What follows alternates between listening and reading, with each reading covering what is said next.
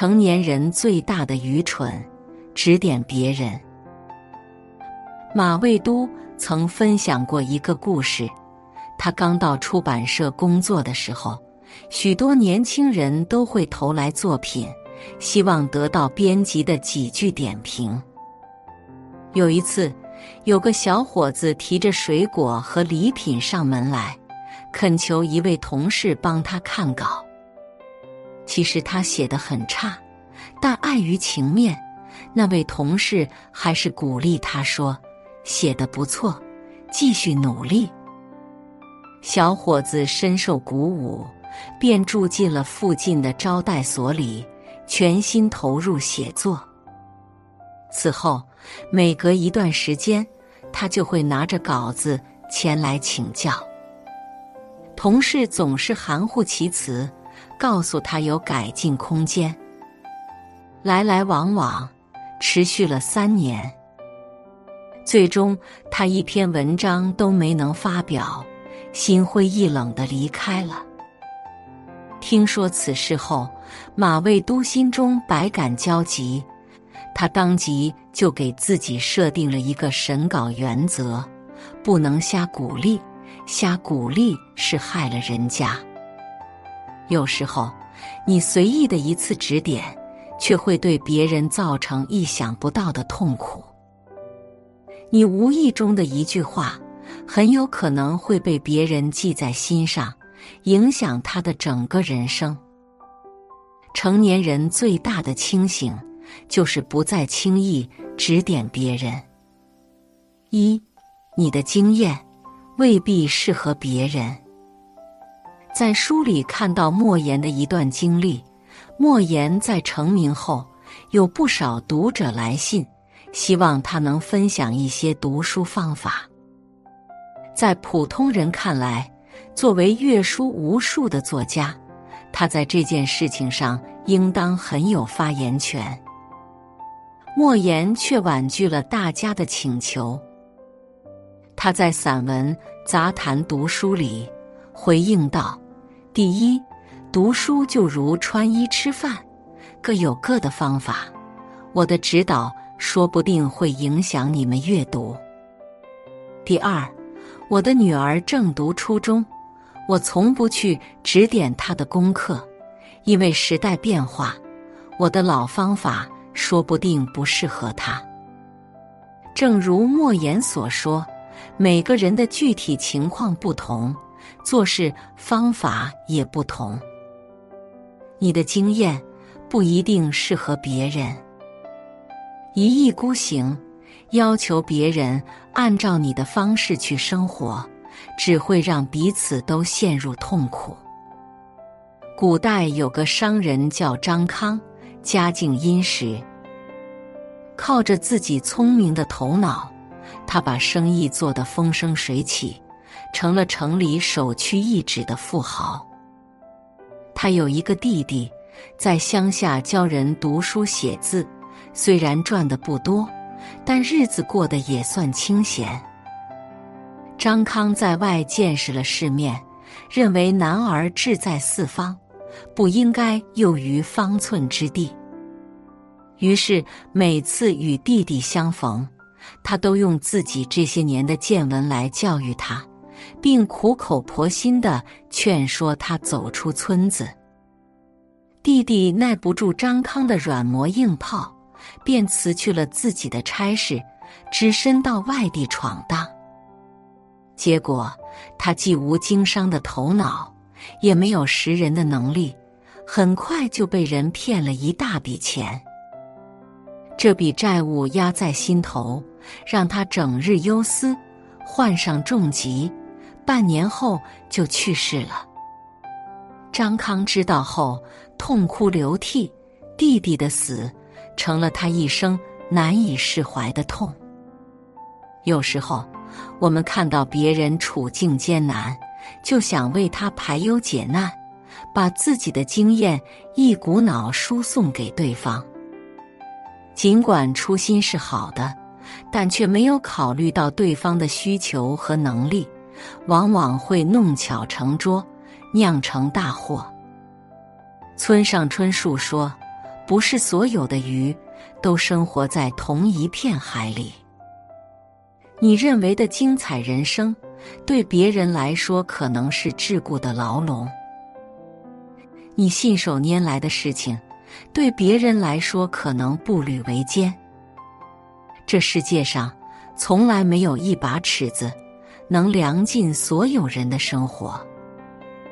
学者尹烨说过一句话：“地球的美丽，是因为它没有放弃每一种色彩。”成功没有唯一的标准，人生本该百花齐放。天大地大，活法很多。在人生这条不规则的轨道中，每个人都要去经历属于他自己的困顿与欢喜。不过分热情，不过度干涉，是一个成年人该有的自觉。二，你的认知。不一定高于别人。看过一张漫画，一只公鸡戴着眼镜，站在讲台上，有模有样的对着鸭子讲解如何游泳。简单的漫画，讽刺味十足。生活中很多类似的人，他们懂得了一点皮毛，便以明白人的身份自居，用自己的观点教育别人。殊不知，这恰恰暴露了自己的无知。电影《叶问》中有个情节，有位名叫张天志的武师，自认为功夫了得，想在香港闯出个名头。然而他无钱无权，只能靠拉车和在地下赌场打拳为生，一连几年都默默无闻。后来，他偶遇了鼎鼎有名的宗师叶问，得知两人原来师出同门。他觉得叶问的招法不伦不类，便想通过贬低对方来打响自己的名号。他以咏春正统传人自居，公开指责叶问的招数为谬传，并宣布自己要开馆收徒。把真正的咏春拳传承下去。一时间，他的声名大噪，吸引来一大批追随者，武馆生意爆火。为了证明自己的实力，他多次挑衅叶问，想和他比试一番。然而，两人第一次对战，张天志就输了。在你来我往的拳脚之间，他发现叶问并非用错招法，而是对传统咏春进行了改良。反倒是自己墨守成规，急于成名，闹了一出笑话。俗话说：“满屏不响，半屏晃荡。”一个人的见识越是浅薄，就越喜欢炫耀自己。看清别人，因为他所知甚少，一遇到与自己相悖的观点，就急于将其贴上错误的标签。而认知水平越高的人越谦卑。他若有真才实学，便不必强调自己的功底，而是用实实在在的成绩获得别人的尊重。他如果见过世面，就能理解世间万事万物各有姿态，容得下别人的不同。陈丹青说：“我在很多时候都是无知的，所以我从来不敢随便指点别人。因为自感无知，所以懂得谦卑，懂得做学生，而不是好为人师。人生路漫漫。”我们总会遇到和自己不同的声音，在发表个人见解之前，不妨先想想自己是否有这样的资格和阅历。越成熟的人，越懂得抱朴守拙，放低姿态，以开放的心态看待一切。三，你的角度未必看得清别人。国外有一位艺术家，用铁丝做了一座雕塑。从正面来看，它是一头大象。可换个角度继续观察，渐渐的，你会看到两只交错的长颈鹿。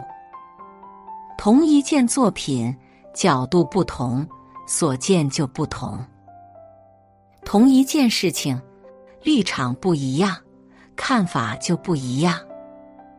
用自己片面的视角去看待世界，就容易滋生偏见和恶意。作家萧红写过一篇手的故事，班里有个同学叫王亚明，他有一双奇怪的手，从指甲到手腕都是青黑色的。这双手碰到哪里，哪里就会染色，所以他的衣裳、被子都被自己抹上了一团团灰黑的印记，看起来脏兮兮的。大家都管王亚明叫怪物，一边对他避之不及，一边又对他肆意嘲笑。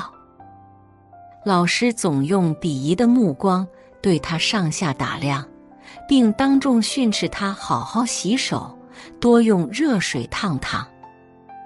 同学们也害怕他的黑手，轮到分宿舍时，都说他身上有虱子。不愿意和他挨在一起，逼得他睡到了走廊里。所有人都看不起他，对他极尽冷眼和奚落，但却无人真正的了解他。其实，在王亚明很小的时候，母亲就去世了。为了养活几个弟弟妹妹，他就同爸爸一起做点染工。赚一点少得可怜的报酬，经年累月，手上就留下了洗不去的黑色。